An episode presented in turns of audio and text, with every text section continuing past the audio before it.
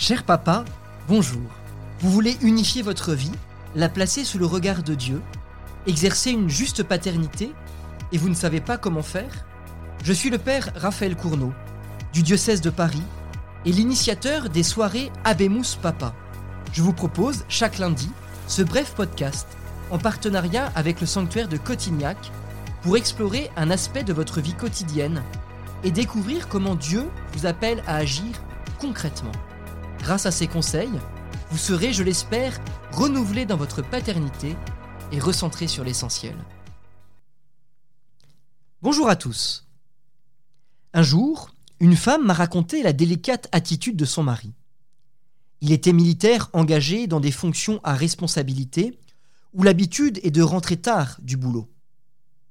Son épouse lui rappelle un soir Mon chéri, je sais que tu aimes bien ton travail, mais je te rappelle que tu as une femme et des enfants à la maison. L'homme était passionné par son job et ses responsabilités. Par amour, il a accepté de supporter le regard de ses collègues de travail et a décidé de rentrer à 19h30 pour être disponible à son épouse et ses enfants. Il a choisi de les aimer avant son boulot passionnant. Ce n'a pas été facile, cela lui a coûté. Mais cette anecdote illustre parfaitement le thème que j'aimerais aborder avec vous aujourd'hui. C'est un slogan. L'amour vaut ce qu'il me coûte. C'est une vérité toute simple. Un amour qui ne m'a pas coûté grand-chose, c'est un amour qui n'a pas encore beaucoup de valeur. Peut-être certains d'entre vous se souviennent des heures de transport supportées pour se retrouver lorsque vous étiez fiancés, de la sueur du travail pour payer une bague de fiançailles. Ces cadeaux, ces moments, valaient aussi parce qu'ils étaient le fruit d'un effort.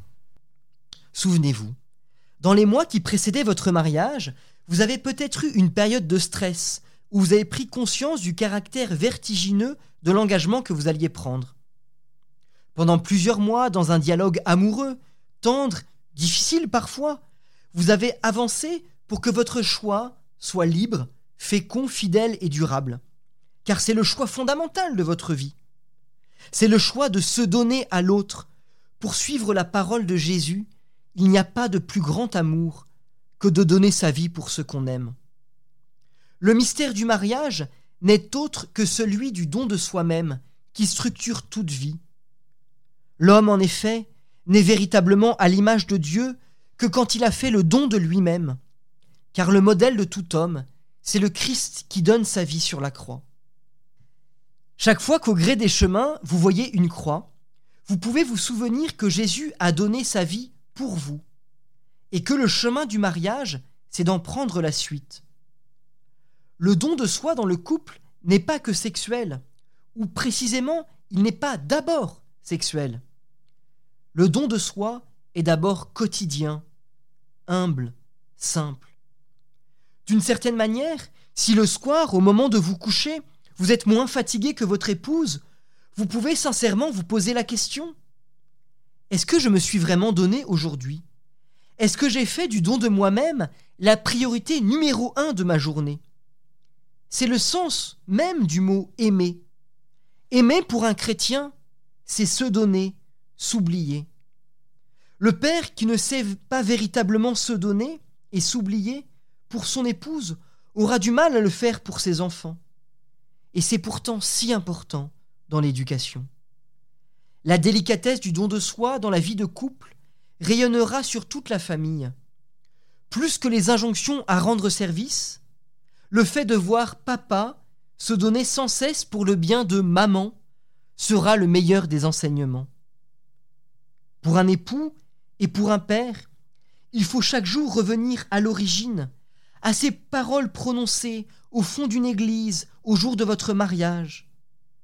Je me donne à toi pour t'aimer fidèlement, dans le bonheur et dans les épreuves, tout au long de notre vie. Y revenir, non pas comme un souvenir lointain ou nostalgique, mais comme une actualisation quotidienne. Oh, on ne s'est pas marié le 23 juillet 1997. On se remarie chaque jour. Dans le sens où le mariage trouve tout son sens dans le don quotidien, humble et délicat. Comment est-ce qu'aujourd'hui je me donne à mon épouse? Comment est-ce qu'aujourd'hui je m'oublie moi-même pour n'être plus que don et disponibilité à l'autre et aux autres? Ce don de soi quotidien à son épouse passe par un élément clé de la vie conjugale, l'écoute. Écoute Israël. Voici l'injonction première de Dieu vis-à-vis de son peuple, comme la clé de toute fidélité. Écouter, ce n'est pas si facile. Écouter jusqu'au bout. Se taire pour laisser l'épouse exprimer son cœur, son ressenti, sa joie ou sa colère. Non pas seulement entendre d'une oreille, mais se laisser transformer à l'intérieur par une écoute véritable. Voilà peut-être une des clés du mariage. L'écoute conjugale est un bon exercice pour un père de famille.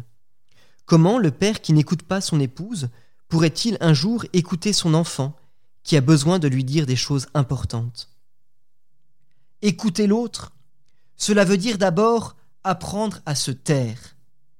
Pas seulement physiquement, mais aussi intérieurement. C'est un exercice difficile. Pour la plupart des femmes, ce savoir écouter est plus important que n'importe quel conseil ou solution.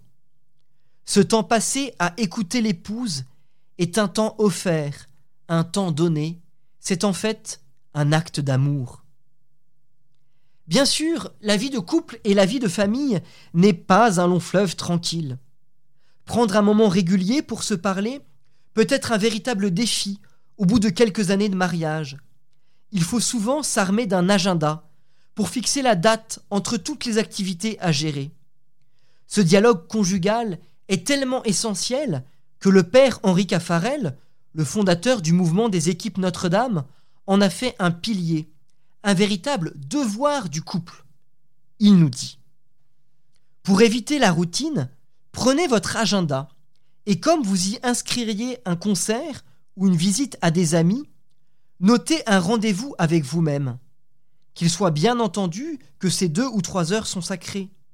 N'admettez pas qu'une raison qui ne vous ferait pas supprimer une soirée en ville fasse manquer ce rendez-vous pris avec vous-même. Prendre du temps pour écouter l'autre, c'est renoncer à autre chose. Renoncer à une réunion de plus au travail, renoncer à un film ou une série, renoncer à un temps de sport pour le bien de son couple et de son épouse. Quelle grâce, chers amis, de savoir prendre le temps d'un voyage de noces annuel, d'un dîner au restaurant mensuel, d'un vrai temps de discussion hebdomadaire. Les enfants vous regardent, ils comprennent très bien quand papa et maman sont en phase ou quand ils ne le sont pas. Prendre du temps pour écouter l'autre, c'est aussi prendre du temps pour écouter Dieu ensemble. Au jour d'un anniversaire de mariage, pourquoi ne pas offrir en cadeau à votre épouse une belle enluminure de votre prière des époux ou de l'évangile de vos noces qui pourrait illuminer votre vie conjugale, votre chambre conjugale, pour rappeler chaque jour de votre vie que vous vous êtes unis devant Dieu et dans l'amour. Alors pour prolonger ces quelques réflexions, je vous propose quelques questions pour cette semaine. Comment puis-je grandir dans le don de moi-même envers mon épouse? Quels sont les domaines que je me réserve? Est-ce que j'exprime à mon épouse ce désir de don qui est en moi-même? Est-ce que l'amour que je donne me coûte quelque chose? Je vous souhaite une bonne réflexion et vous dis à la semaine prochaine. Merci de m'avoir écouté. Si ce podcast vous a plu, n'hésitez pas à le partager autour de vous et à laisser un commentaire sur les plateformes d'écoute et les réseaux sociaux, les podcasts de FC, pour en faire bénéficier un maximum de personnes. Il est d'ailleurs présent sur le site osana.org, comme communauté de prière que vous pouvez rejoindre afin de prier ensemble et de se soutenir. Ce podcast vous est proposé par Famille Chrétienne, un hebdomadaire pour les familles catholiques qui traite de l'actualité religieuse, familiale et sociétale dans un regard d'espérance.